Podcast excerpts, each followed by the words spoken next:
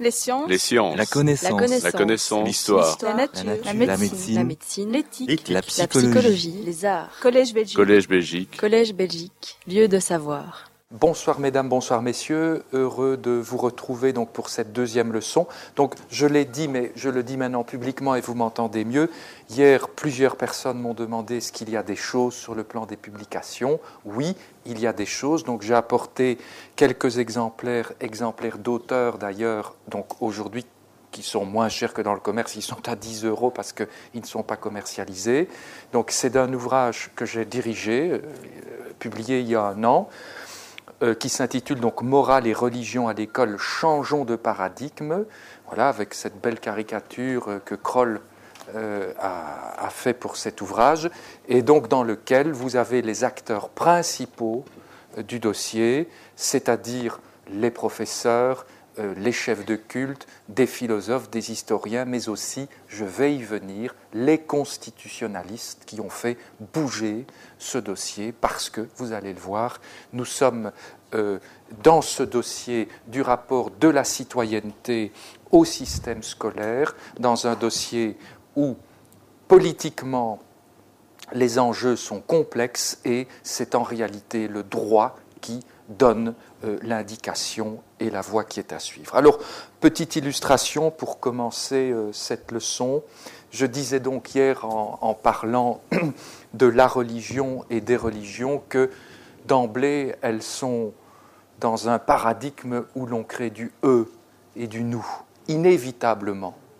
Bien, petite illustration, euh, il y a à peine dix jours dans le journal Le Soir, euh, le nouveau cardinal euh, de, de Malines Bruxelles ou de Belgique était donc donné un long entretien. Et le journaliste demande quel message lanceriez-vous aux chrétiens de Belgique? Réponse de se focaliser sur le dialogue avec le reste de la société et que celui-ci soit positif. Eh bien, dans les mots, voilà la création du eux et du nous, le reste de la société. Voyez-vous? Donc, illustration euh, de cette euh, constitution du eux et du nous, et il y en aurait de multiples. Alors aujourd'hui, nous allons donc travailler, puisque hier nous avons vu combien il y a une tension euh, et une dialectique entre ce qu'est cette fameuse religio et l'émergence de la citoyenneté. Et je dis donc personnellement cette urgence de la citoyenneté, cette urgence de l'être citoyen.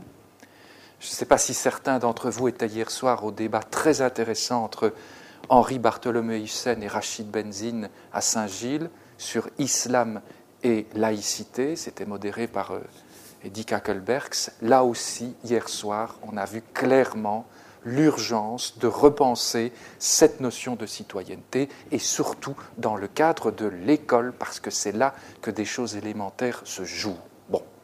Alors ce soir, euh, cette leçon, elle va tourner autour de cette problématique.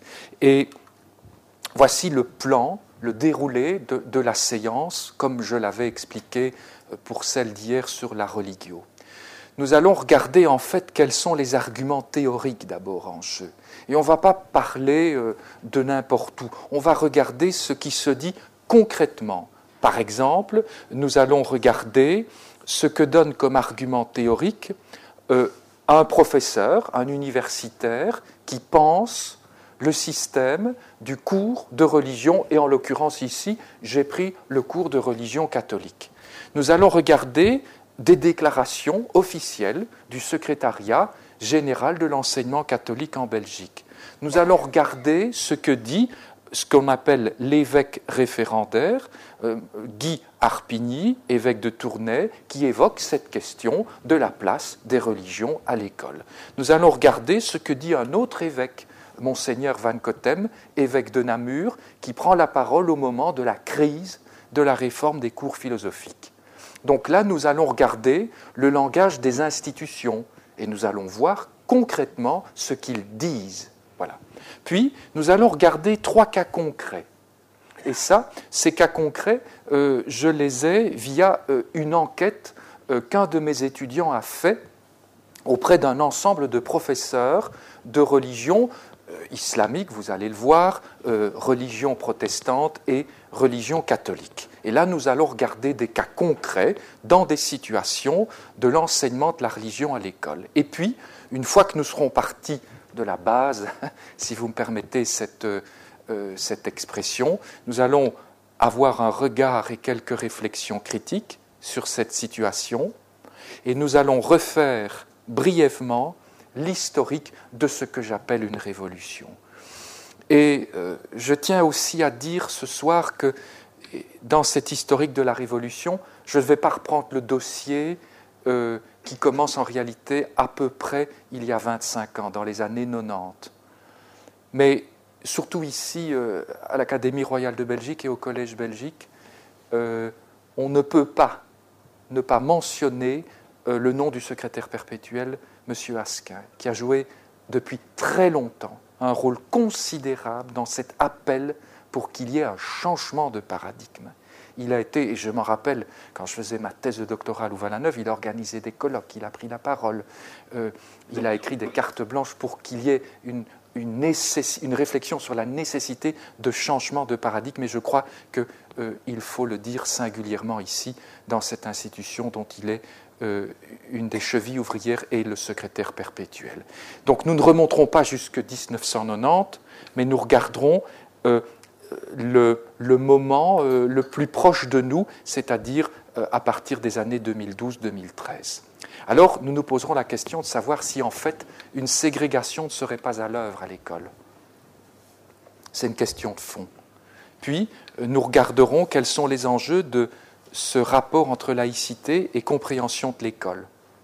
Et nous allons voir que pour sauver en quelque sorte ce problème des religions dans l'espace éducatif et scolaire, on peut réinvestir une notion, la notion de fait religieux.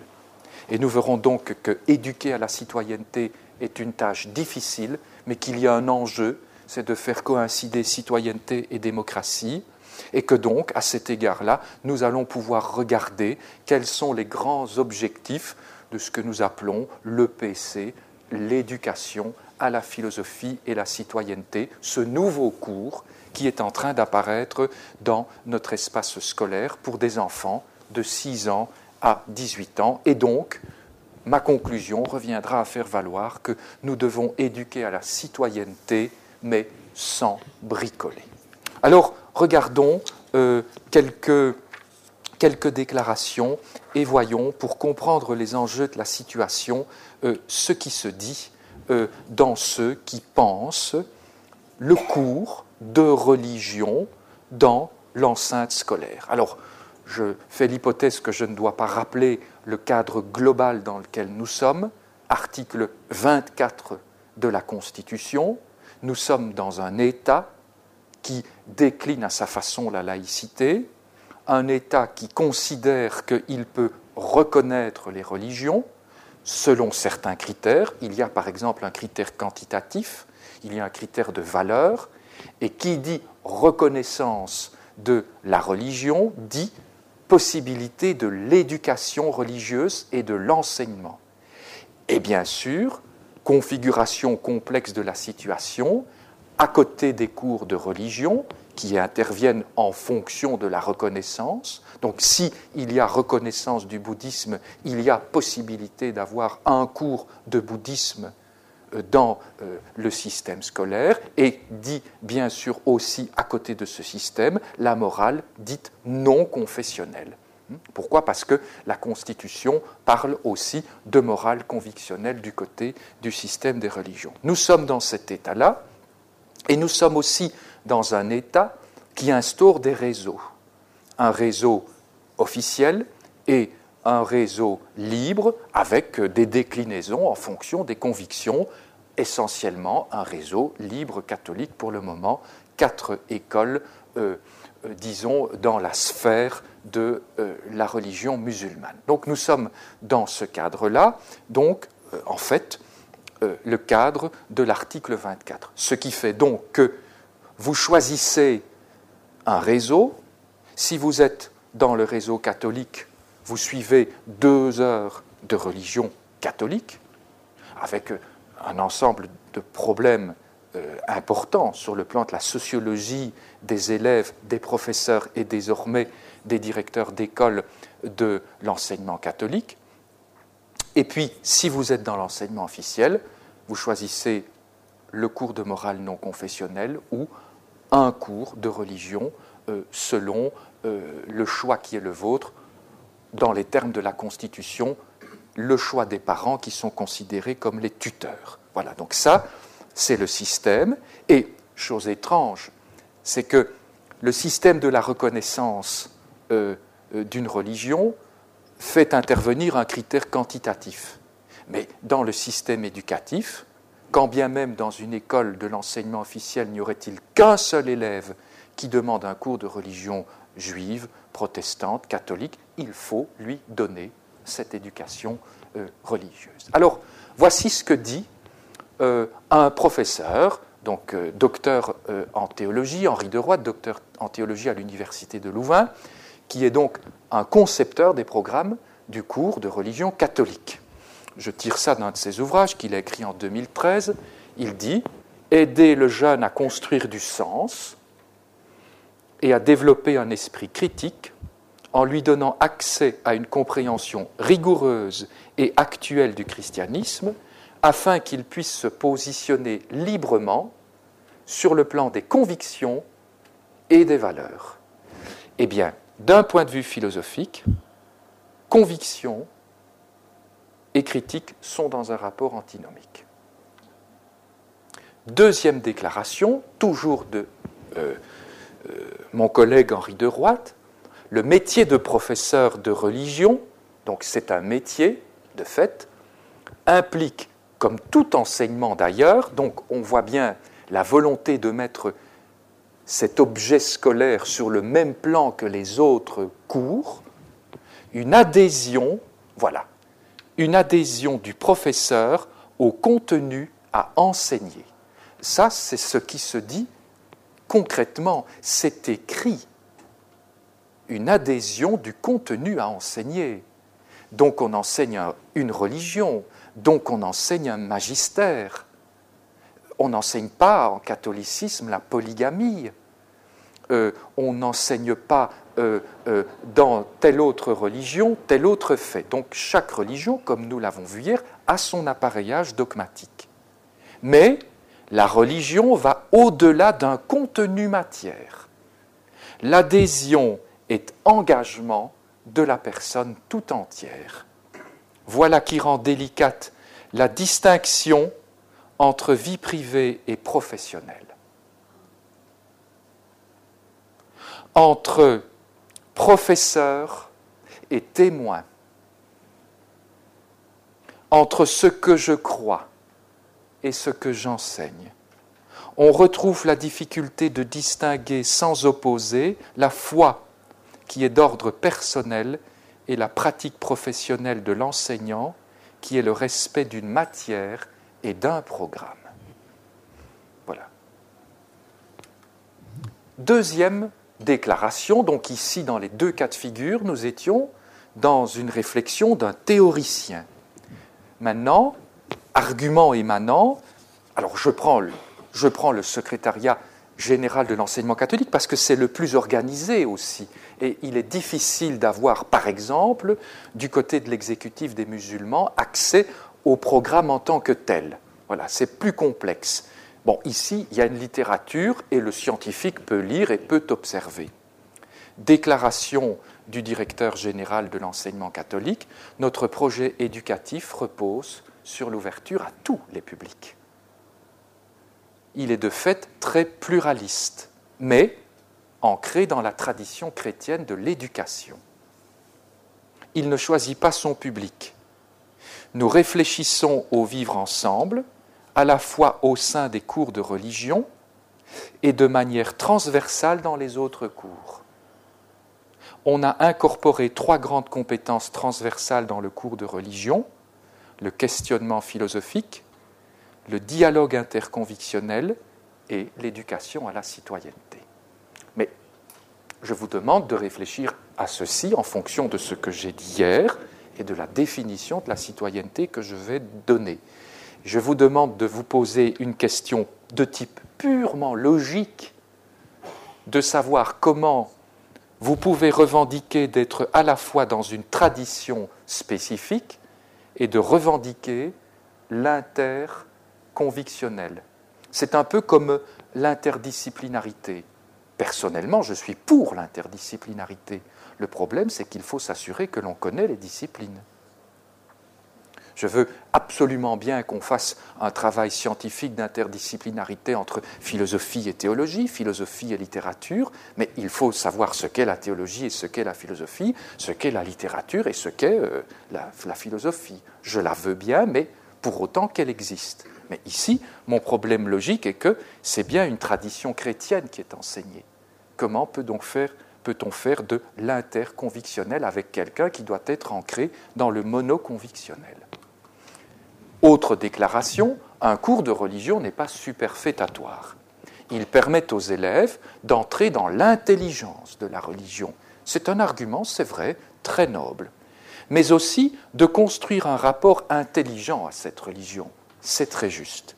Dans la France laïque, où on n'enseigne pas la religion à l'école, on se demande s'il ne faut pas l'introduire. Car comme l'a titré Le Monde, prêcher un catéchisme républicain ne suffirait pas. En même temps, il se demandait s'il ne fallait pas développer des aumôneries musulmanes dans les prisons où se répand le fanatisme le plus extrême. Donc vous voyez que très vite aussi, on particularise, on circonstancialise, si je peux employer ce mot-là, euh, une religion à des ensembles plus larges. Et enfin, troisième déclaration, certains ont compris que la vieille thèse, elle est considérée comme une vieille thèse. Donc ce que j'ai dit hier, que dans l'émergence de la citoyenneté, c'était une abstraction de l'individu qui s'arrachait à du plus universel, Déclaration universelle des droits de l'homme et du citoyen, pour accéder à ce qu'il y a de plus partageable, et que donc ce qui était de l'ordre des particularismes revenait dans le plan de la vie privée, mais qu'on doit bien comprendre au sens de privé, n'est-ce pas? Voilà. Euh, eh bien, la vieille thèse a enfermé la religion dans la sphère privée, était dépassée dans les faits. Le fanatisme religieux qui peut amener au terrorisme interroge à l'évidence l'espace public et la manière dont les religions s'y inscrivent. Ben, sur le plan de la logique, ça, il y a un problème quand même de connecteur entre cet état de fait et tout de suite euh, l'émergence de la question euh, du euh, fanatisme. Et alors, le même, le même type de discours cette fois, mais du côté donc du chef de culte, puisque je rappelle donc que, au gré de l'article 24 de la Constitution, reconnaissance du culte, possibilité de l'éducation religieuse et de l'enseignement dans la structure, scolaire, au nom de la séparation des pouvoirs, les chefs de culte nomment et inspectent.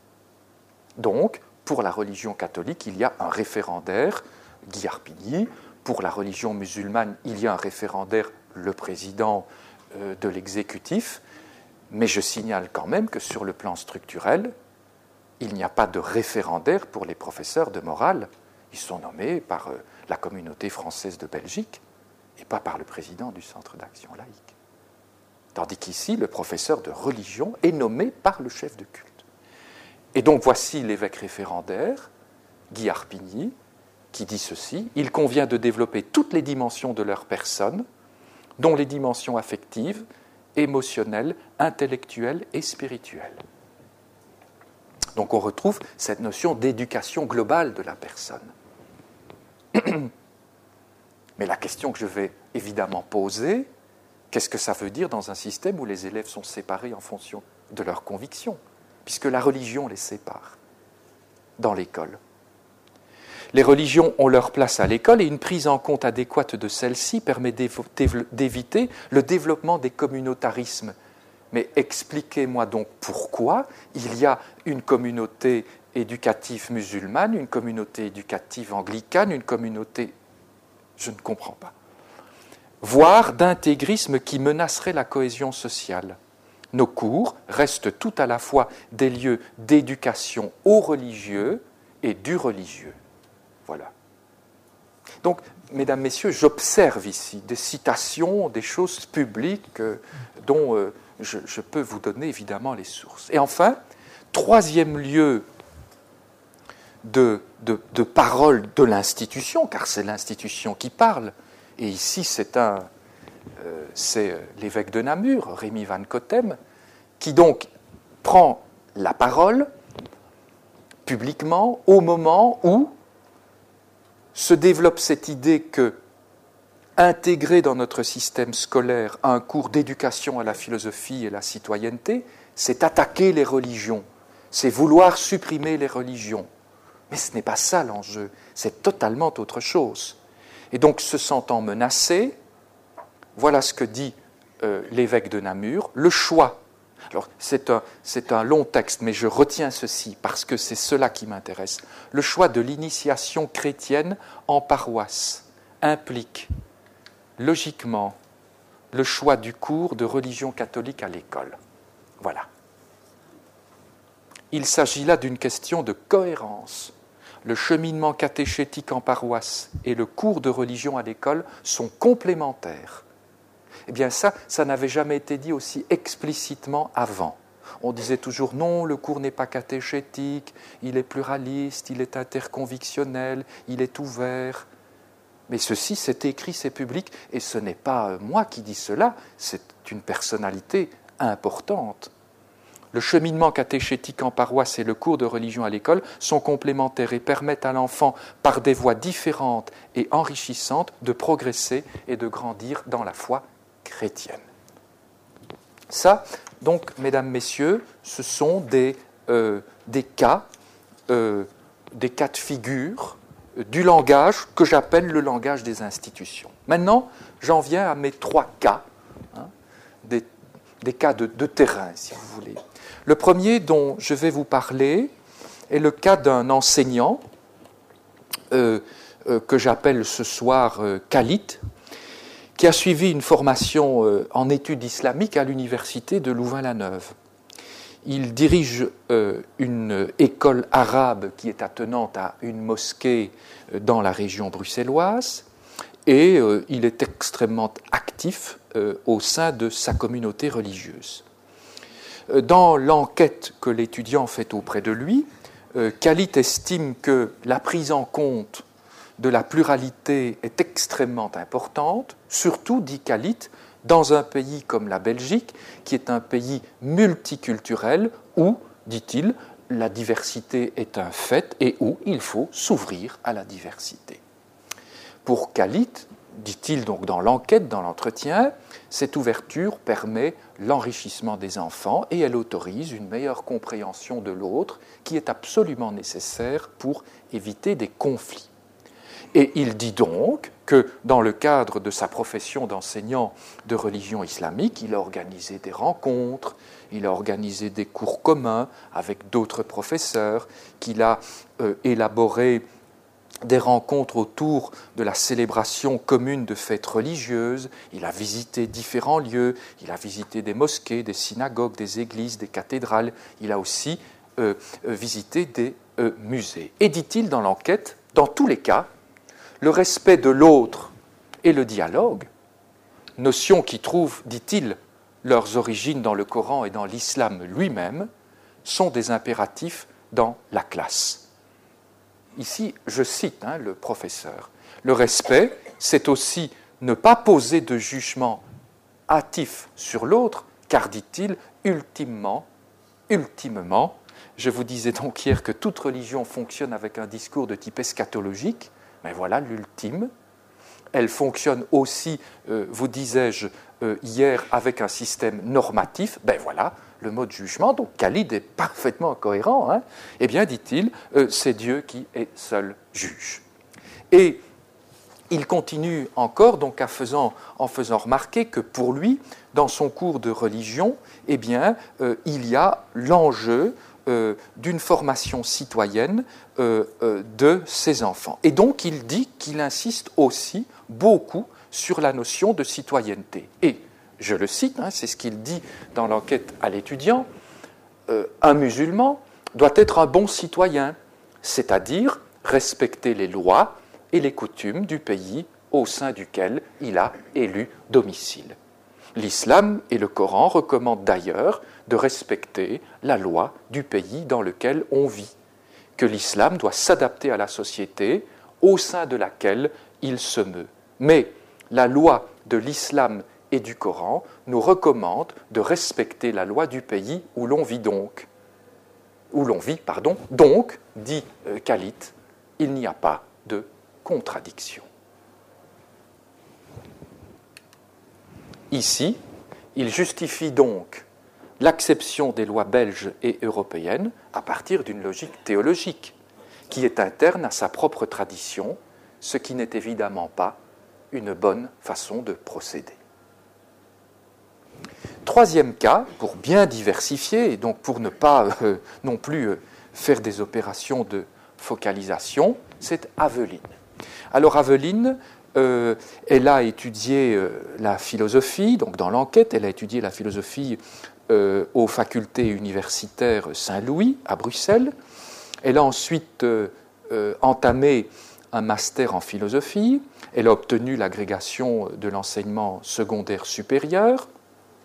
Et euh, elle est donc euh, professeure de religion catholique dans un Athénée. Elle est donc dans le réseau euh, officiel.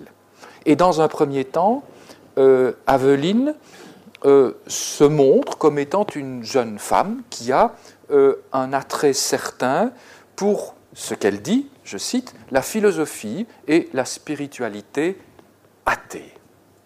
Et dans un premier temps, Aveline dit aussi que euh, pourtant, au fil de ses études, au fil de son travail, elle a, je la cite, elle a senti la foi chrétienne se développer en elle, tout en maintenant une certaine distance vis-à-vis de l'orthodoxie dogmatique et de l'institution ecclésiastique.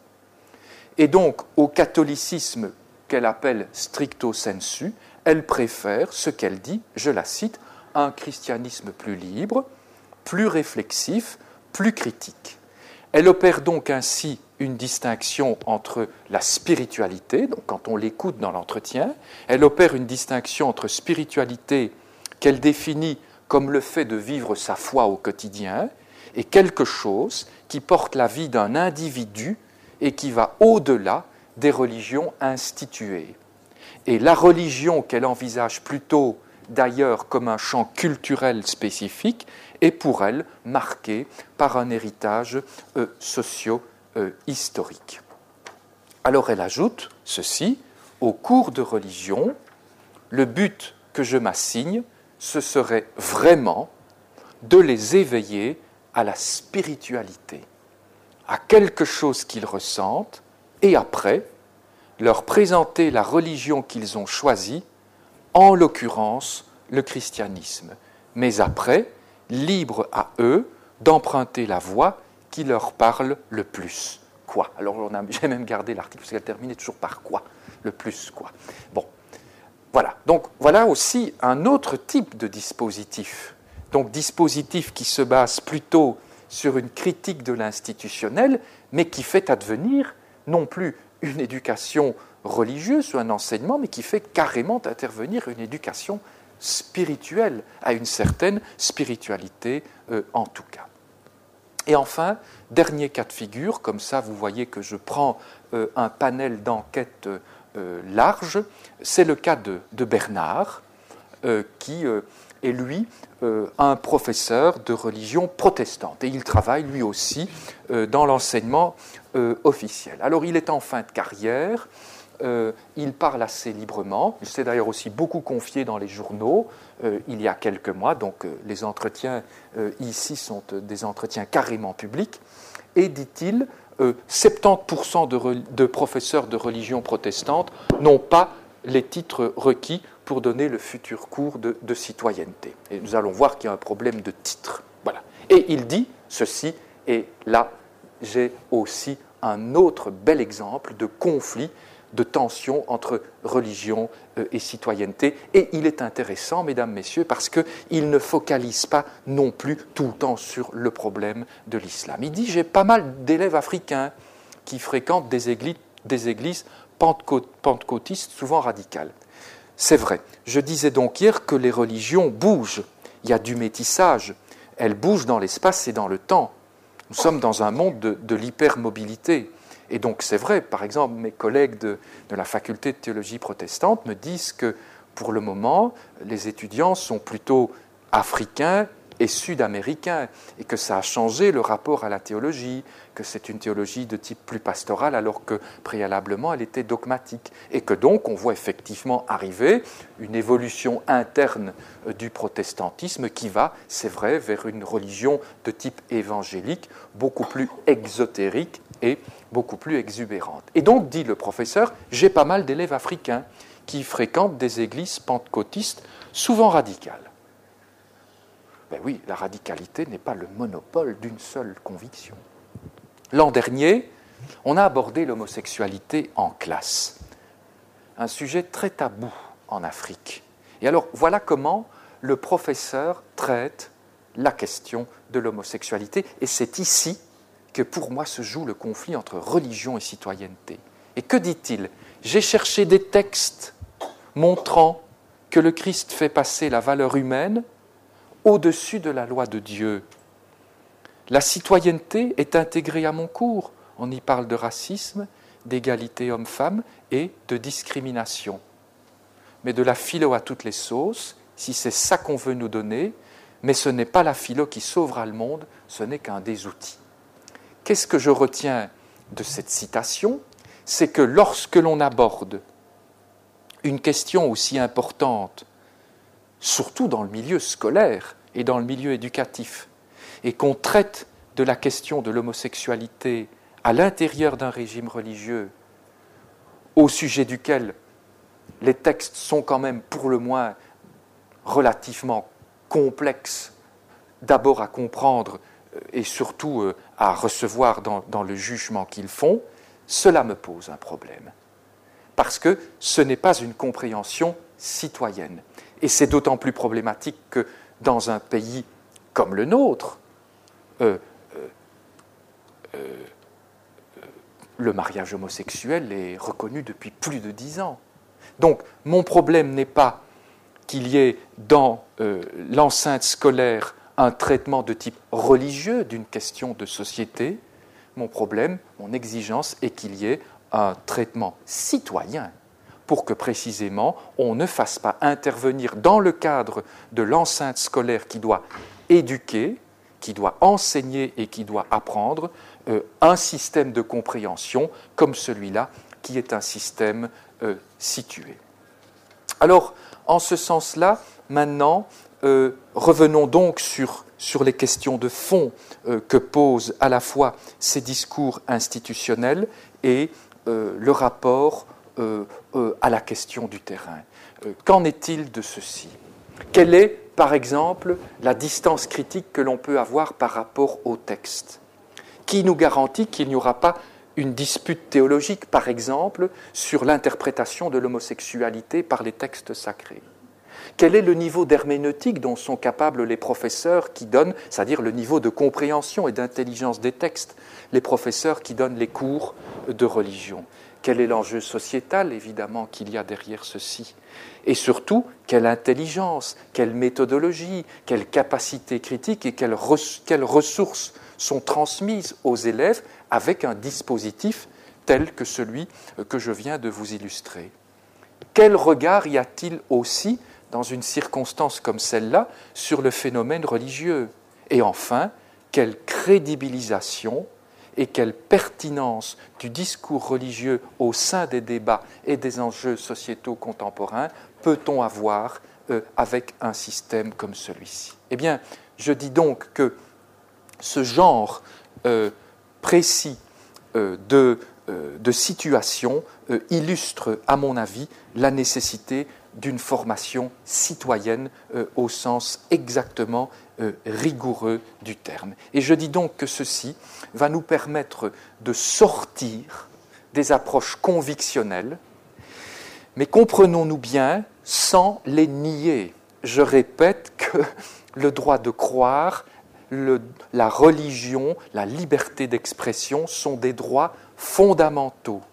Mais je dis simplement qu'il me semble nécessaire de sortir de ces approches convictionnelles en recourant aux grands textes et aux fondamentaux du droit, c'est-à-dire ces déclarations, ces textes fondateurs de notre histoire commune, bref, ces textes qui élaborent notre vivre ensemble démocratique et qui fondent donc les grands principes de nos démocraties. Par exemple, ce dont je vous parlais hier, l'égalité des droits. Et vous verrez que fort heureusement, dans le référentiel du nouveau cours, ces dispositifs pédagogiques et éducatifs ont été intégrés. Mais aussi, par exemple, des enseignements qui rappellent que la démocratie, eh bien, comme je l'ai expliqué hier, oui, elle se construit sur la séparation euh, du théologique et du politique. Et dès lors, quand je dis que nous avons un besoin de citoyenneté dans notre système éducatif et scolaire, c'est pour redire et pour apprendre concrètement dans une classe que effectivement les principes du droit civil, les principes de la loi de cette démocratie qui est la nôtre sont supérieurs à ceux des prescrits des différentes religions. Et que lorsque, par exemple, on traite euh, une question éthique, bien sûr, on peut faire droit à l'éclairage, à l'interprétation des religions sur cette situation de début euh, ou de fin de vie ou sur cette orientation sexuelle. On pourrait multiplier les sujets, mais attention, on doit dire que les principes du droit civil sont supérieurs à ceux des prescrits des différentes religions. Et donc, on voit réapparaître ici cette conviction fondamentale que j'ai exprimée hier, nous sommes d'abord des citoyens et pas d'abord des croyants et des incroyants. Il nous revient de créer cette cité commune. Et je pense que c'est vrai à cet égard-là, cette notion, ce principe de la laïcité a un sens très fort que nous pouvons euh, effectivement décliner euh, dans les structures de l'éducation scolaire et dans l'éducation scolaire, dans le cadre pédagogique et didactique, eh bien, nous avons la possibilité de le faire par euh, un enseignement à la philosophie et à la citoyenneté. Alors je vous l'ai dit tout à l'heure, on ne peut pas reprendre le dossier depuis euh, les années 1990, en réalité depuis les années 1991. Parce qu'en 1991, donc le ministre de l'Éducation de l'époque, c'était M. Iliev, donc qui est l'actuel bourgmestre de Dison, avait instauré une commission. Et c'est étrange, tous mes collègues qui ont été mes professeurs, puis que j'ai vu partir à la retraite, ont été membres de cette commission pour déjà, à l'époque, avoir un enseignement de la philosophie euh, dans, euh, dans le primaire et dans le secondaire. Et puis, il y a eu des réunions, il y a eu des interventions. C'est là où je citais tout à l'heure euh, à la fois le courage et, aussi euh, la perspective visionnaire de M. Asquin, ou d'autres aussi, on pourrait parler de M. Flao. Moi, je vais commencer euh, dans les toutes, toutes dernières années. Et je repars de l'année de janvier 2012. À ce moment-là, la ministre de l'Éducation est est en réalité euh, Madame Simonet, hein, qui va donc quitter pour raison de santé euh, son, portefeuille ministériel, mais elle est donc ministre à l'époque et, elle est interpellée par des, par des parlementaires, donc au, Parlement de la communauté euh, française de, l'autre côté du parc, et elle dit qu'elle serait favorable à développer, parce qu'elle est consciente de la situation de diversité des religions et de modalités d'enseignement, elle dit donc qu'elle serait favorable à développer un tronc commun à l'ensemble des cours de religion et de morale. Elle dit donc qu'on pourrait inventer dans l'enseignement officiel euh, une sorte de, tronc commun. Et au début, euh, les choses apparaissent de façon euh, positive, mais elles se compliquent quand la ministre fait également valoir qu'il pourrait y avoir un référentiel commun à ces cours de morale et de religion, et un référentiel qui serait votée au Parlement de la communauté française. Et là apparaît un premier blocage. Un blocage parlementaire qui dit que l'on ne peut pas voter un référentiel commun, moral et religion, au nom de la séparation des pouvoirs, au nom de la séparation du théologique et du politique. Et donc, euh, cette piste euh, est abandonnée, mais on voit donc déjà bien que dans le chef de la ministre de l'époque, il y a l'idée qu'on va pouvoir confier le questionnement philosophique euh, au cours de religion. Et que donc dire référentiel, c'est dire éventuellement possibilité d'une inspection. Alors, dans un second temps, la ministre va proposer qu'on ne fasse pas véritablement euh, un référentiel, mais que l'on fasse une sorte de, grande nomenclature commune dans laquelle, dit-elle, on, pourra on pourra avoir trois orientations, une formation citoyenne, un questionnement philosophique et un dialogue euh, interconvictionnel. Bien, avec les paroles institutionnelles que je vous ai données tout à l'heure, vous voyez d'où vient l'idée. Alors, il y a un blocage. Il y a un blocage donc sur l'idée du, référentiel et ce projet est abandonné. Et très vite après, le, CEDEP, donc, qui, est un, centre d'études et, de recherche euh, à la pointe sur cette question de, euh, si vous voulez, de, la formation citoyenne des enfants, euh, le CEDEP fait un communiqué, une sorte de, grande déclaration publique, en prenant le contre-pied de la proposition de la ministre. Et que disent-ils? Ils souhaitent voir supprimer le caractère obligatoire de ce que nous appelons donc les cours philosophiques, quand nous disons cours philosophiques, nous disons les cours de religion et le cours de morale non confessionnelle.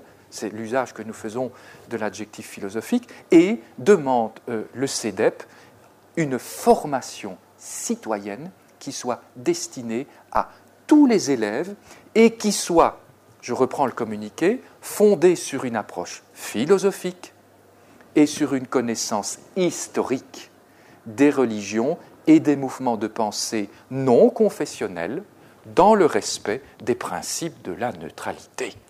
Ça, c'était remarquable. C'était la première proposition qui, qui était en train d'émerger. Et tous les mots se valent, évidemment.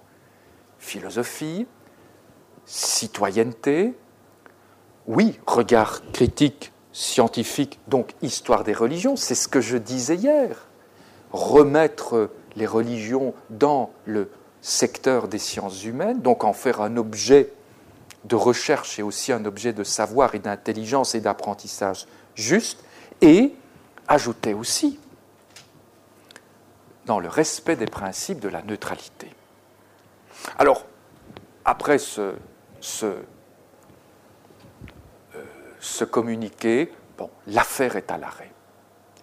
Il se passe ceci que toutefois, euh, à la ville de Bruxelles, des parents euh, portent une affaire en justice dans laquelle ils demandent que leur enfant soit dispensé du cours de morale non confessionnelle, en faisant observer que dans les faits, l'enseignement que l'enfant reçoit n'est pas neutre. On y parle de finitude, donc c'est déjà, disent les parents, une certaine compréhension de l'existence. Et donc ils demandent que l'enfant soit retiré du cours de morale. Le tribunal demande, au regard de cette question, un avis euh, à la Cour constitutionnelle. Mais avant ceci, il y a eu, en mars 2013, au moment où sortant d'avril et de janvier 2012, il y a eu, on pourrait dire préalablement à cela, il y a eu un travail dans la commission éducation du Parlement de la communauté française, puisque vous savez qu'il y a des commissions, et puis il y a le travail dans l'Assemblée parlementaire. Et la commission éducation, dont la ministre à l'époque est alors devenue euh, Madame Milquet, la, commission décide de remettre à l'ordre de ses travaux, oui, cette question de la réforme des cours philosophiques, mais une nouvelle fois. Et les parlementaires membres de la commission ont, une crainte en disant, oui, on voit qu'il y a des mouvements, mais le pacte scolaire, mais la guerre scolaire, peut-on encore toucher? Et euh, ils auditionnent, car euh, les commissions parlementaires ont pouvoir d'audition, ils auditionnent des spécialistes.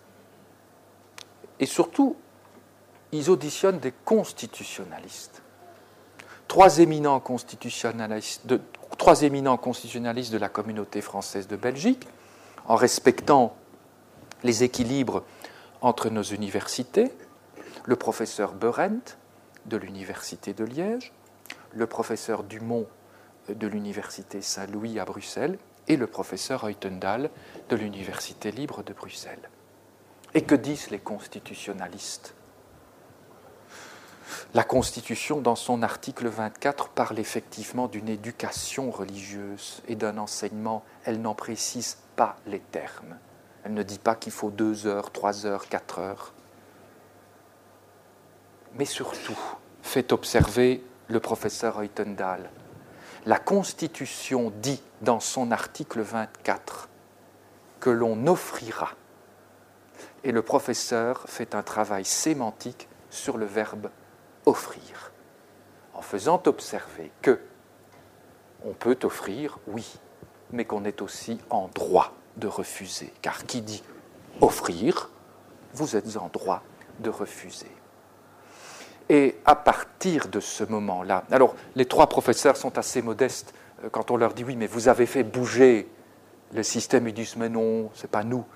Oui, si c'est vrai, c'est leur travail qui a permis de, de, de faire euh, évoluer les choses. En tout cas, d'entrer dans un travail d'interprétation de l'article 24 et de montrer qu'en réalité, il n'y avait pas besoin de toucher euh, à l'équilibrage du, pacte scolaire. Et donc, que se passe-t-il?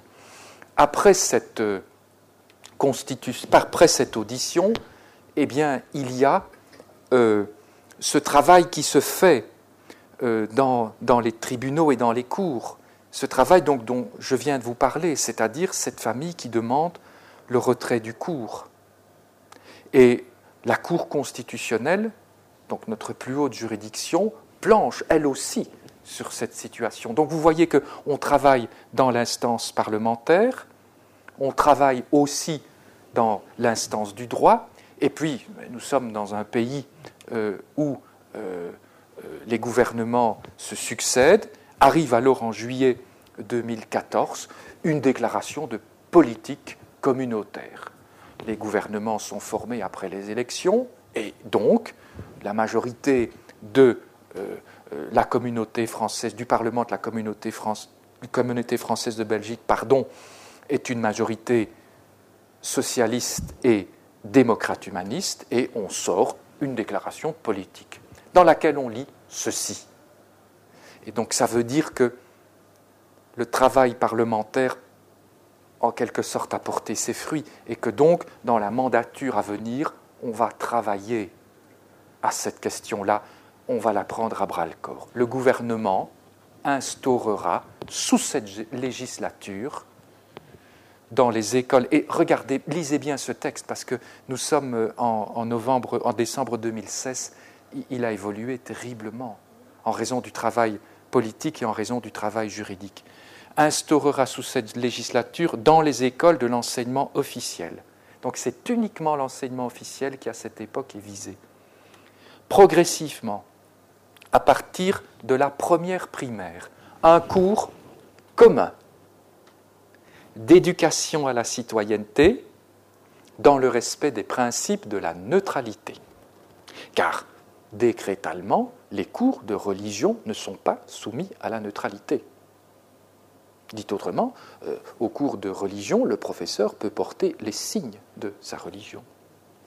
En lieu et place d'une heure de cours confessionnels ou de morale laïque. Donc c'est une décision politique qui dit Et on voit bien que l'audition, elle a porté ses fruits. Ben, nous avons un système où nous avons deux heures de cours philosophiques. On sort. On remplace une des deux dans le secteur de l'enseignement officiel par un cours d'éducation à la citoyenneté. Ça va devenir philosophie et citoyenneté.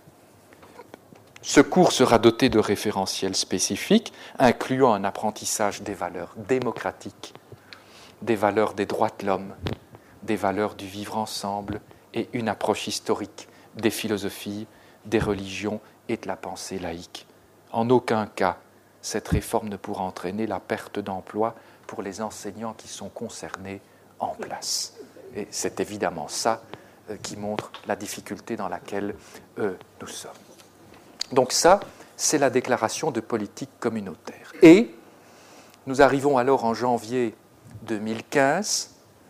En janvier, situation tragique, attentat de Paris, attentat de Charlie Hebdo, et je m'en rappelle encore, le soir même, la ministre de l'Éducation, Madame Milquet, débarque sur le plateau pour commenter euh, la situation tragique. Et que dit-elle?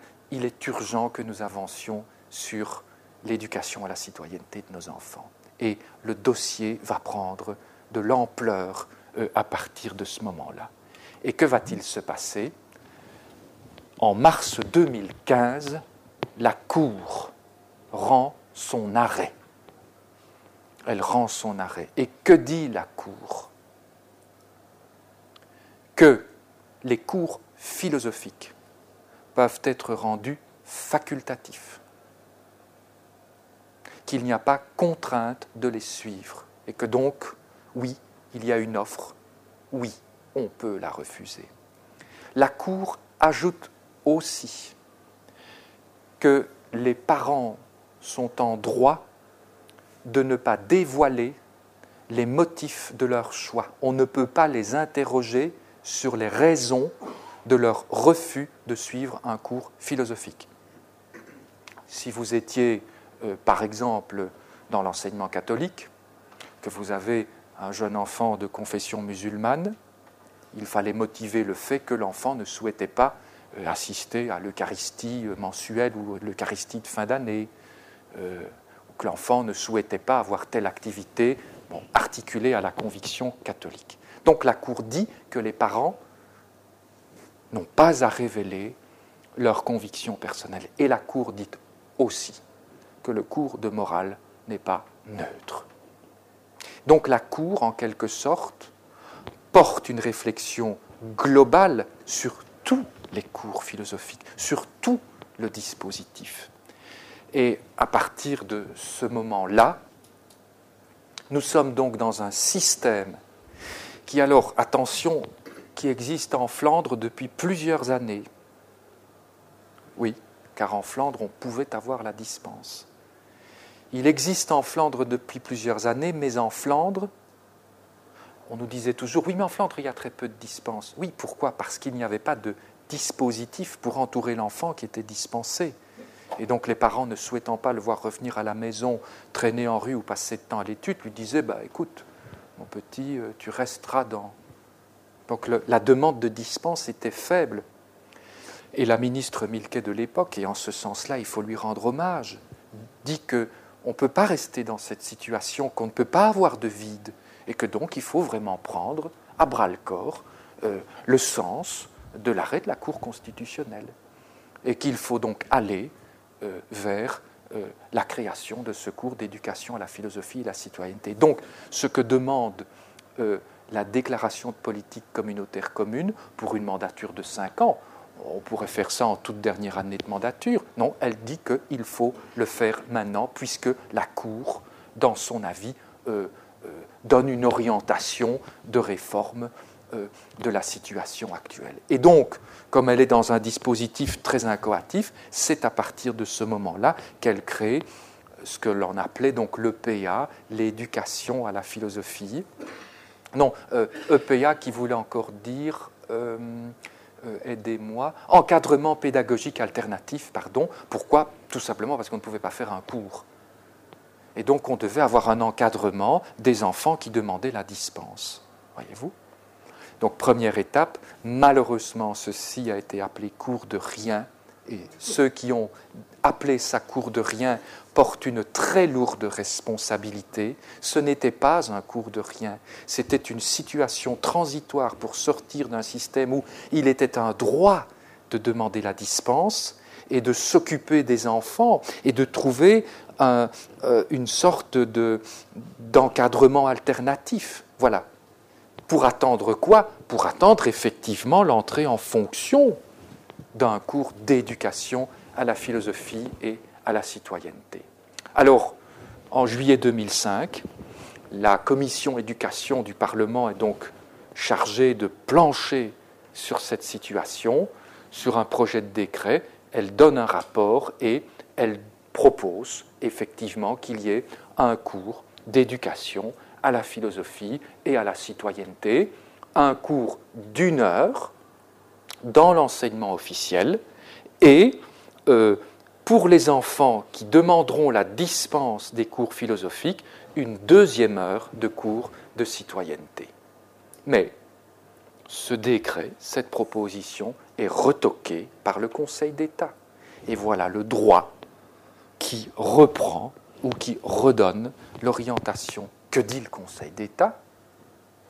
Au nom du bien supérieur de l'enfant, au nom de la continuité de l'éducation scolaire, notamment quand, par exemple, pour des raisons de déménagement, vous passez d'une ville à une autre, donc vous passez de l'enseignement officiel à l'enseignement libre.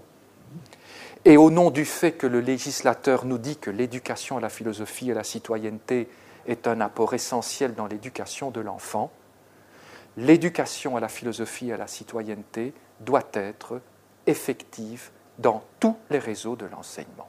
Et voilà euh, l'orientation qui est donnée en septembre 2015 par l'avis du Conseil d'État. Du coup, changement complet changement complet par rapport au décret, changement complet par rapport à la déclaration de politique communautaire, il faut, dans tous les réseaux, un cours d'éducation à la philosophie et à la citoyenneté, et au nom du bien supérieur de l'enfant. Hein, ceci euh, est extrêmement important. Alors que va-t-il se passer? Un décret, un décret de juillet 2007, 2016, pardon, un décret relatif à la mise en œuvre de cours de philosophie et de citoyenneté dans l'enseignement fondamental, et le 24 août 2016, un arrêté du gouvernement qui détermine le référentiel des socles de compétences. Euh, oui, socle, euh, socle de compétences, le processus est donc mis euh, en œuvre. Voilà. Et donc, nous en sommes là, et vous voyez bien, évidemment, le progrès qui s'est accompli. Donc, la volonté à la fois de réfléchir à la place des religions à l'école, l'urgence citoyenne d'intégrer une éducation à la philosophie et à la citoyenneté, et un travail de fond sur le problème de la conviction qui fait qu'on peut demander euh, la dispense euh, des cours philosophiques. Nous sommes donc désormais dans une situation où, dans l'enseignement officiel, il y aura donc un cours spécifique d'éducation à la philosophie, à la citoyenneté, un cours d'une heure, deux heures si l'enfant demande la dispense, et dans l'enseignement catholique, qui est donc obligé d'organiser lui aussi son cours d'éducation à la philosophie et la citoyenneté, je le dis à titre personnel, malheureusement, il n'y aura pas de cours en tant que tel, mais le référentiel sera dilué dans un ensemble de cours. Et donc, l'éducation à la philosophie et la citoyenneté pourra se faire dans le cours de français, dans le cours d'histoire, mais aussi dans le cours de religion. Et revoilà l'hiatus.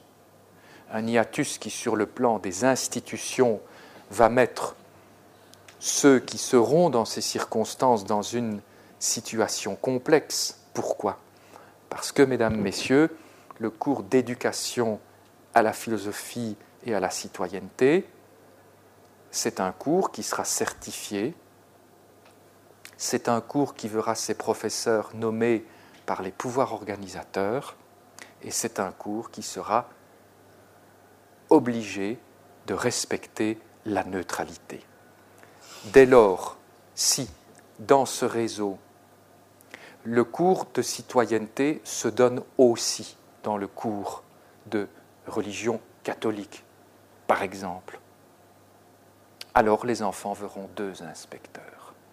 Ils verront l'inspecteur traditionnel du cours de religion catholique et ils verront l'inspecteur du cours d'éducation euh, à la philosophie et, la citoyenneté. Et donc, à titre personnel, je regrette vraiment qu'il n'y ait pas un cours avec des maîtres adaptés à l'éducation, à la philosophie et à la citoyenneté. Alors, qu'est-ce qu'il y a comme question théorique là derrière? Eh bien, la question théorique, c'est donc de savoir véritablement si le système dont vous voyez bien euh, nous, sommes, nous sommes en train de, le quitter, si le système dans lequel nous sommes est encore véritablement un, système adapté à, cette postmodernité que, que j'ai essayé de, vous décrire hier. Et donc dans le cadre juridique et dans le cadre historique qui est le nôtre, avons-nous vraiment la meilleure structuration pour éduquer nos élèves?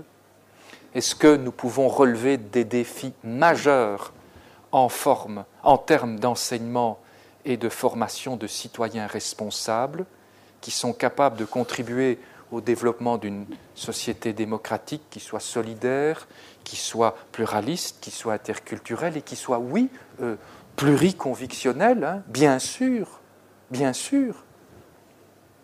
Est-ce que le système tel qu'il était et tel qu'il est encore en partie euh, organisé est vraiment le, le meilleur système? Est-ce que lorsque nous faisions et quelque part lorsque nous faisons encore, même si nous voyons bien qu'une réforme ouvre des perspectives nouvelles, mais est-ce qu'un système éducatif et scolaire dans lequel un enfant entre et doit décliner son identité religieuse pour entrer dans une classe spécifique dans laquelle il sera séparé des autres enfants, est-ce que ceci est le système d'une école moderne d'une école pluraliste et d'une école plurielle? Que veut dire une école qui, dans le même établissement, met des enfants dans un cours de religion islamique, protestante, juive, avec des parents qui vous disent en privé Je ne mets plus mon enfant au cours de religion juive, j'ai vraiment des craintes qu'il y ait des incidents, avec le cours de religion catholique et puis le cours de morale non confessionnelle. J'ai donc dit très tôt, depuis dix ans, depuis très longtemps, que ce système était un mauvais système parce que système de la séparation des enfants et système de la ségrégation. Et c'est un système qui même, sur un plan alors, je dirais presque même théologique, est un mauvais système parce que par nature, et je crois que nous l'avons déjà entreaperçu hier, une identité religieuse est quelque chose de mouvant. C'est quelque chose qui se construit. Je ne suis pas convaincu qu'un enfant à 12 ans soit au clair sur son identité religieuse. Et je ne suis pas non plus convaincu qu'il soit bon d'avoir un système d'enseignement qui le renforce dans la compréhension de son identité religieuse et qui ne lui permette pas de d'emblée la partager avec d'autres. Donc, je dis que le système que nous avons donné, le système que nous avons permis, est un système où nous voyons nos enfants divisés, catégorisés, répertoriés dans leurs apprentissages, d'abord bien sûr euh, en raison d'une appartenance à un réseau, et ensuite en raison d'un dispositif qui est propre à chacun d'eux en sorte que pour moi, je suis très clair là-dessus, il y a pour nos enfants une inégalité de traitement. il y a une inégalité de, de traitement. Il y a donc dans cette situation de la ségrégation, et je pense que ceci est contraire aux valeurs de neutralité. Je pense aussi que ceci est contraire à la mixité sociale, à l'égalité et même contraire euh, aux exigences d'une interculturalité. Et donc, corollairement, je crois qu'il y a une façon indue et inadaptée euh, d'instaurer dans un système comme celui-là euh, de potentielles discriminations qui sont effectuées en fonction d'une identité dite religieuse. Alors, qu'est-ce que je veux dire par là? Bien, je veux dire par là que je tiens l'hypothèse que le binôme conviction, croyance et école pose en l'état de lourdes difficultés euh, d'organisation euh, et de coexistence. Et que euh, ce système n'est pas adapté à nos enfants, mais n'est pas non plus adapté aux structures internes de la, de la postmodernité. Et je dis donc qu'une société postmoderne, dont vous avez bien compris que c'est une société pluriconvictionnelle, je ne remets absolument pas ça en question, que c'est une société pluriculturelle, eh bien, qu'elle doit se construire, certes, sur la base de la séparation du théologique et du politique, mais aussi sur l'importance d'une sécularisation et sur l'importance du principe laïcité, dans euh, le cadre scolaire. Alors à cet égard-là, vous allez me dire, oui, et alors, on vous a donc compris, vous faites partie de ceux qui voudraient chasser la religion de l'école. Mais non. Qui serions-nous, qui serais-je pour oser dire cela? Souvent dans les débats, j'en ai eu beaucoup, et vous, verrez dans le livre, parce que le livre a fait beaucoup de remous, mais on a donné la parole à tout le monde. On me disait Ah ben c'est très bien. Et vous avez vu ça dans l'interview tout début au CEGEC, puis on l'a beaucoup entendu. Ah ben c'est très bien. Nous avions encore, avec un cours de religion islamique, la possibilité de lutter contre la radicalisation et de récupérer ce qui se passait de façon tragique euh, dans nos mosquées. Et maintenant, vous nous privez de cet outil-là nous n'allons plus pouvoir déradicaliser. Mais si vous regardez une religion et une conviction comme celle-là, d'emblée, avec des lunettes de radicalisation et de déradicalisation, mesdames, messieurs, c'est de l'islamophobie, ni plus ni moins. Je ne vois pas pourquoi on devrait alors spécifiquement s'attaquer à celle-là le problème d'un professeur de religion protestante euh, avec ses, enfants qui ont euh, un problème, un tabou avec l'homosexualité, c'est aussi euh, la même violence sociétale. Je demande juste qu'il y ait un apprentissage des valeurs de la démocratie et de la citoyenneté. Voyez-vous, c'est ça qui est en jeu. Et je dis aussi que demander à l'école d'avoir en plus cette mission c'est une gâchure.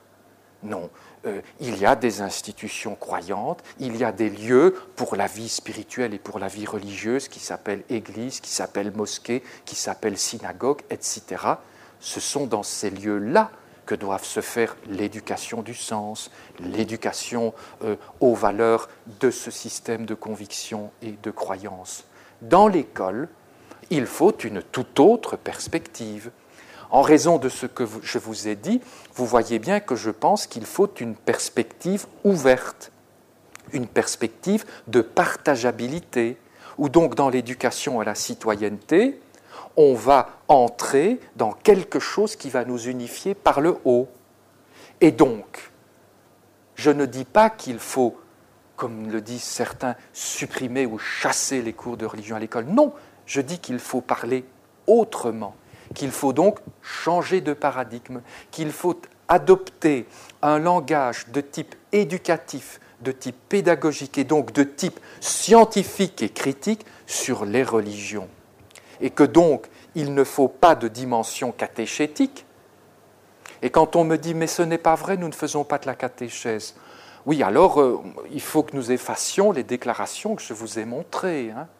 Ou alors il faut qu'on revienne et qu'on fasse un communiqué de presse en disant je n'ai jamais dit ça.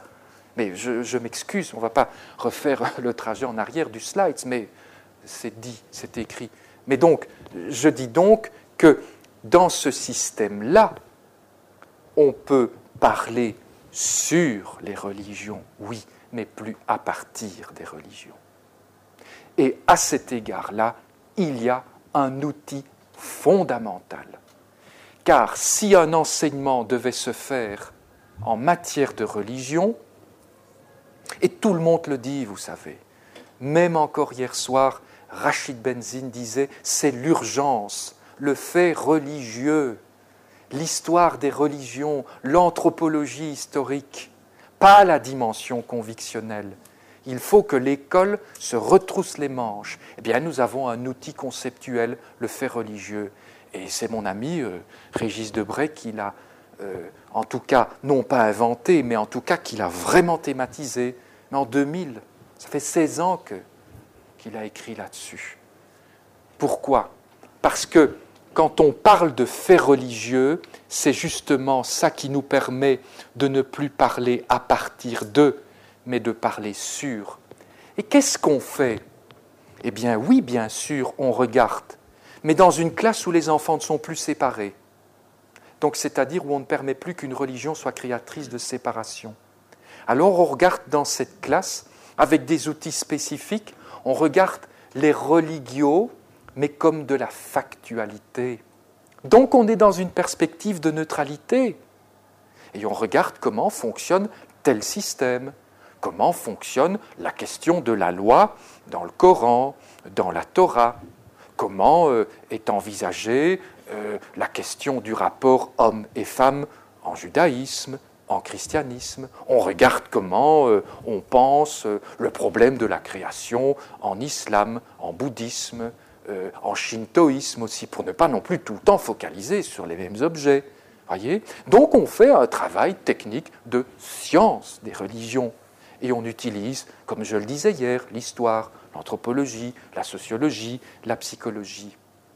Et donc, quand on dit fait, on veut dire par là qu'on est bien sûr dans une perspective pluraliste, mais qu'on est dans une perspective culturelle. Bien, mesdames, messieurs, il y a juste une lettre et tout est là. Le fait religieux nous permet de passer du cultuel au culturel. Mais l'enseignement ne peut pas être cultuel. Il doit être culturel. Et je vous disais hier aussi qu'il est vrai qu'il faut redonner à nos enfants, dans un système éducatif, la connaissance patrimoniale. Dans les cours que je donne à l'université de Louvain-la-Neuve, mes étudiants qui sont de la génération 18-22 ans, n'ont aucune connaissance religieuse, vous savez. Aucune. Hein. Euh, il y a des parents, ici je suppose, il y a des parents, des grands-parents. Euh, je dois tout reprendre. Quand je, quand je montre une scène de crucifixion, une scène d'adoration des mages chez Rubens, il faut tout reprendre. Si vous montrez un ange turiféraire, turiféraire, il faut expliquer ce que c'est. Cet été, je, visitais une abbaye dans le sud de la France il y avait euh, euh, une, très belle représentation d'une scène de. C'était l'adoration des apôtres à, Dieu. Hein. Et alors ils étaient sur en dessous d'un grand olivier. bon, et on voyait donc les, les, apôtres qui avaient les yeux levés vers le ciel. Donc il y avait toute la thématique de l'olivier, le figuier aussi. Et il y avait un gosse qui dit maman, c'est quoi le gros champignon? Hein Et il y a 15 jours, je, me promenais du côté de la place euh, euh, devant la cathédrale. Hein. Sur la droite de la cathédrale Saint-Michel et Gudule, il y a donc euh, une statue de Désiré Mercier, cardinal Mercier, hein, qui est avec sa mitre, la crosse ouverte comme ça. Bon, oui, oui, non, mais écoutez, c'est très drôle. Et alors en dessous, si vous regardez bien, donc il s'appelait Désiré Joseph Mercier. Et les gosses étaient là, et alors, euh, il dit Et madame, c'est quoi le DJ Mercier? Oui, ben, l'enfant lisait DJ Jockey Mercier. Mais oui, il avait des. Mais drôle, évidemment. Mais qu'est-ce que ça veut dire? Ça veut dire qu'il y a une déshérence patrimoniale. C'est pour ça que Régis Debray, homme laïque, hein, disait qu'il faut retrouver la connaissance patrimoniale. Pourquoi? Ben Pour éviter qu'il y ait du conflit, qu'il y ait des guerres. Qu'on puisse donc faire un travail sur la question du signe convictionnel. Voilà. Qu'on puisse le faire de façon dialoguée, qu'on puisse le faire avec intelligence, qu'on puisse le faire avec critique, qu'on puisse le faire, mesdames, messieurs, avec raison. Avec raison. Parce qu'on est à l'école, on n'est pas dans la conviction, non, qu'on le fasse avec raison.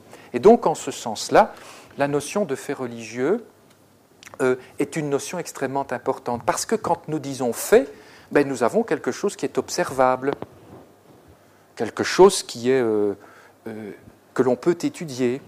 Et dans le fait, et ça c'est très important parce que le fait s'accommode vraiment bien à la perspective de la neutralité, parce que dans le fait, il n'y a pas de fait qui soit meilleur que l'autre. Dit autrement, euh, Jésus ne sera pas meilleur que le prophète, euh, ou euh, la Torah ne sera pas meilleure. Vous voyez? Non, parce que quand il y a de la factualité, on observe avec une méthode de distance critique. Et en matière de fait, l'un ne vaut pas mieux que l'autre. Vous comprenez? Et donc, du coup, dans la notion de fait religieux, mais nous avons les conditions de possibilité de cette exigence de la neutralité. Alors tout le monde dit Oh, la neutralité, oui. On n'est jamais neutre. Ben oui, non, nous ne sommes jamais neutres.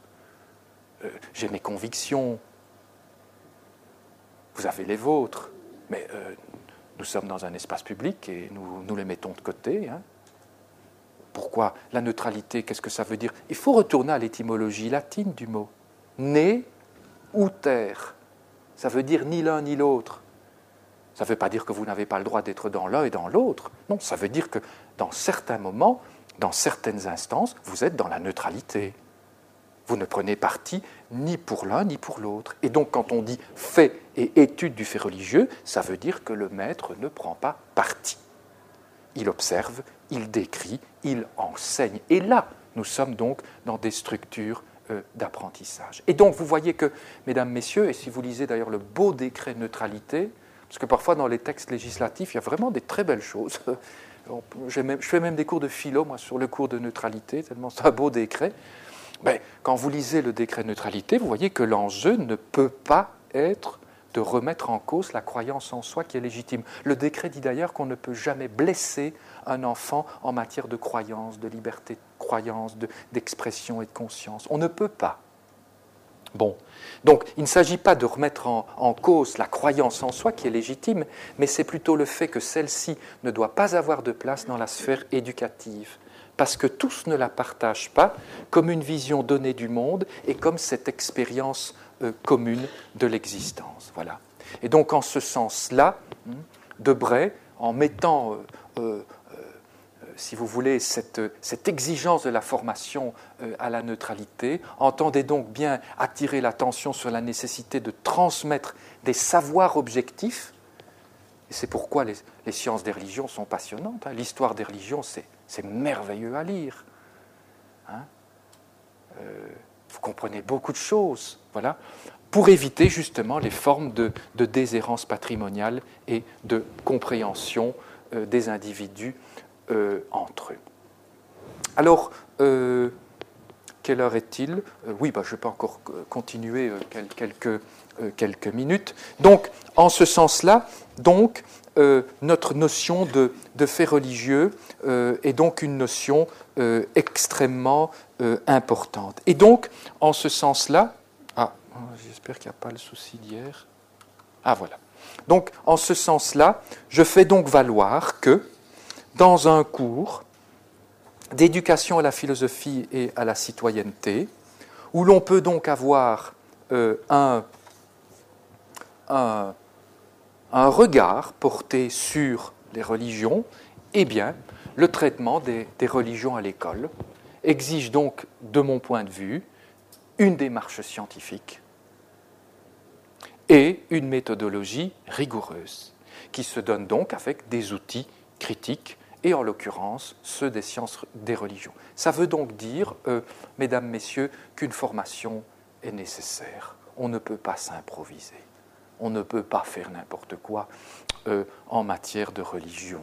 il faut les étudier, il y a des méthodes, il y a des encyclopédies, il y a des universités, euh, il y a des cours euh, et il y a des lieux pour le faire. On ne s'improvise pas dans ce domaine au risque d'être explosif. Et donc, une approche par la notion de fait religieux va vraiment nous permettre de nous sortir, de nous soustraire de cette portée convictionnelle ou confessionnelle de l'objet religieux. Et donc pourquoi? Ben Parce que voilà, hein, je reprends ici quelques définitions du fait. Un fait apparaît, oui, ça se voit. Un fait se dégage, un fait s'impose, un fait se constate.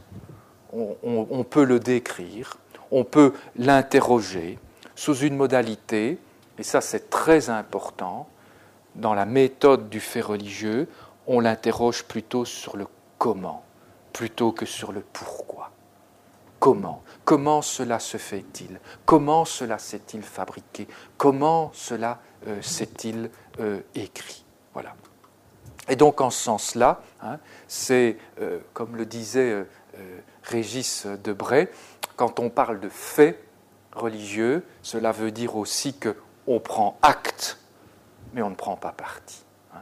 Vous voyez que là, véritablement, c'est une façon d'instaurer euh, les exigences euh, et euh, la méthode de, neutralité dans le système scolaire. Dit autrement, si il nous faut un enseignement critique et un,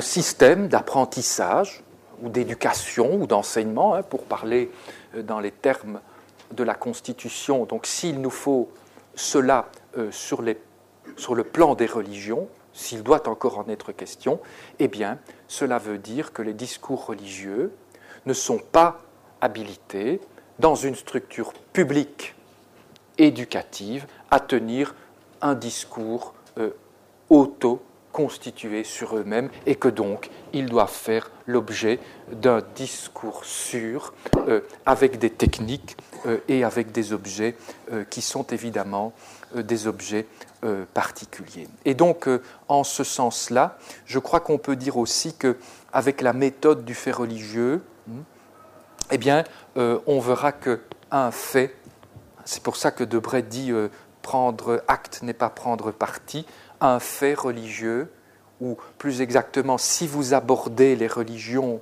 avec la méthodologie des faits religieux, eh bien, un fait ne sera jamais dévalué par rapport à un autre, il ne sera jamais dévalorisé, il ne sera pas discrédité, il ne sera pas non plus survalorisé, voire transformé euh, en un objet initiatique, puisque précisément il sera possible, avec cette méthodologie, de se dégager des expressions de l'opinion, euh, du sentiment et de la croyance. Et on va donc chercher euh, une intelligibilité critique avec une approche qui sera donc une approche culturelle et non plus une approche cultuelle, c'est-à-dire une approche qui ne sera plus confessante et qui ne sera plus célébrante. Et donc, dit autrement, euh, une telle approche par le fait religieux ne permettra plus, dans le système scolaire, de ce que j'appelle flirter euh, avec l'initiation, avec euh, ce que disait le professeur de Roy dans le premier slide, cette sorte de porosité entre la vie privée euh, et la vie professionnelle.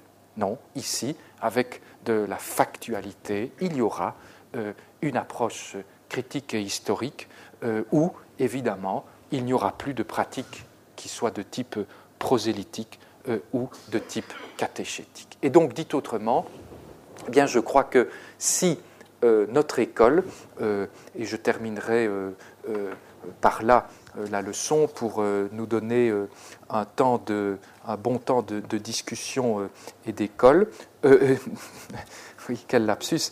Un temps de, un temps de discussion et, et, un temps de, de, dialogue. Eh bien, je crois que donc en ce sens-là, si une école veut se donner vraiment les moyens de l'enseignement les structures et les conditions de l'apprentissage, eh bien, je crois que dans un pays comme le nôtre et dans un système comme le nôtre, il faut vraiment clarifier le rapport euh, école euh, et religion tel qu'il s'est développé euh, au gré de notre histoire. Alors c'est vrai, nous le savons bien, c'est un équilibrage, euh, c'est un montage extrêmement complexe. Voilà pourquoi nous fonctionnons toujours dans nos imaginaires avec pacte et guerre. Mais enfin, ce sont quand même des concepts faibles pour regarder euh, un enjeu sociétal aussi important. Mais donc, vous voyez, je pense qu'il faut véritablement réformer ce système. Alors bien sûr, je dis que, oui, nous avons donc une, nous avons une avancée. Nous avons maintenant un cours d'éducation à la philosophie et à la citoyenneté dont c'est vrai, nous le savons, nous le lisons tous les jours dans les journaux, la mise en œuvre est complexe parce qu'il faut transiter d'un système à un autre. Et que, au regard de ce que je viens de vous dire, il est clair qu'il faut être formé pour donner cette éducation à la philosophie et à la citoyenneté. Il faut être formé, je vais dire, sur le plan de son engagement personnel, singulièrement celui à cette exigence de, neutralité, d'impartialité, de laïcité. Puis aussi, il faut être formé sur les objets. Et j'ai donc même dit souvent que peut-être un jour, il faudrait penser à créer euh, plus qu'un certificat de formation à la philosophie et à la citoyenneté, peut-être un master euh, en éducation à la philosophie et à la citoyenneté, où on pourrait faire se conjoindre l'histoire, la sociologie, l'anthropologie, le droit. Voilà, pour vraiment avoir une, formation rigoureuse euh, de nos enfants. Donc nous sommes déjà dans une perspective qui a pris à bras le corps euh, cette, cette, situation complexe hein, de notre organisation du rapport école-religion. une voie est ouverte, c'est vrai, nous sommes dans un moment d'organisation et de réforme. C'est toujours compliqué, mais je pense qu'une grande perspective euh, est ouverte. Alors, regardons peut-être brièvement euh, les enjeux de cette éducation à la citoyenneté. Je voudrais, voilà, vous donner euh, quelques enjeux de ce nouveau cours, hein, donc du travail qui a été fait. Et vous voyez, à mon avis, combien là, nous sommes dans un, je crois, dans un, sursaut qualitatif. Euh, je disais euh, euh, aux journalistes de la première, c'est sur Internet, hein, qui m'interviewait donc le mardi 6 décembre dans l'émission Un jour dans l'histoire, à, l'occasion de ce cours aujourd'hui, je disais que je pensais à titre personnel que la réforme des cours philosophiques était un, très très grand acquis de, la, de l'histoire de notre communauté française de Belgique. Sans doute un, grand dossier, un grand chantier qui était ouvert et qui était d'une extrême importance. Alors voilà les, enjeux du cours. Euh, la connaissance dans une perspective historique et sociologique des différents courants de pensée, de philosophie et de religion. C'est donc bien là. Donc quand on me dit euh, on veut chasser les religions de l'école, excusez-moi, mais c'est qu'on ne connaît pas la réalité ou la vérité du dossier, la capacité de développer un questionnement philosophique ou éthique, un discernement éthique, une pensée propre sur des questions de sens et de société. Alors, mesdames, messieurs, regardez, doutez, conceptualisez, critiquez, testez, relativisez, rationaliser, argumenter. Oui, ben ça pour moi, ce sont vraiment les tâches de l'école. Hein. La capacité de respecter le pluralisme des convictions et de représentations, oui, parce que la démocratie, c'est aussi cela. Ainsi que de se décentrer pour écouter le point de vue d'autrui tout en argumentant ses choix éthiques et philosophiques propres oui, voilà l'argumentation par la raison. Puis la capacité de gérer de manière non conflictuelle des tensions, des divergences et des conflits. C'est remarquable comme enjeu de formation.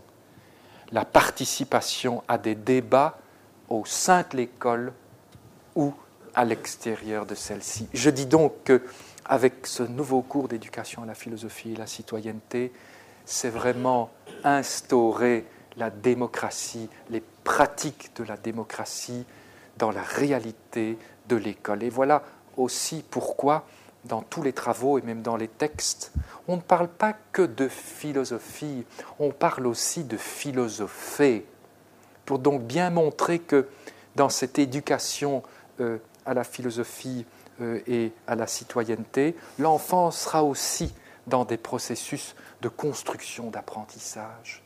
Et que la démocratie participative, la démocratie représentative, il va la vivre dans son école. Il n'en aura pas que l'histoire d'un point de vue théorique, mais on va aussi, à travers des débats à l'intérieur ou à l'extérieur de l'école, on va apprendre euh, ces euh, réalités-là. Eh bien, je termine par là. Vous avez donc compris que lorsque je disais que l'être citoyen, c'est bien sûr une entité abstraite, mais qui est une, entité d'arrachement vers quelque chose euh, qu'il y a euh, de plus partageable, instaurer la philosophie et la citoyenneté à l'école, faire que les enfants soient dans une même classe, qu'ils ne soient plus séparés euh, en fonction de convictions, c'est un progrès scolaire, éducatif, sociologique et politique considérable. Et donc il faut euh, continuer à travailler ce processus euh, d'intégration de la philosophie et de la citoyenneté à l'école. Et il faut se réjouir que euh, depuis plus de 25 ans, et surtout pour tous ceux qui ont porté au début ce projet-là, il faut se réjouir que nous voyons enfin ce moment advenir parce que, je l'ai toujours dit, euh, le motif essentiel dans tout ceci, c'est l'éducation euh, de nos enfants. Voilà, merci beaucoup. Les sciences. Les sciences. La connaissance. La connaissance. L'histoire. La nature. La nature. La La médecine. L'éthique. La La psychologie. psychologie. Les arts. Collège Belgique. Collège Belgique. Collège Belgique. Lieu de savoir.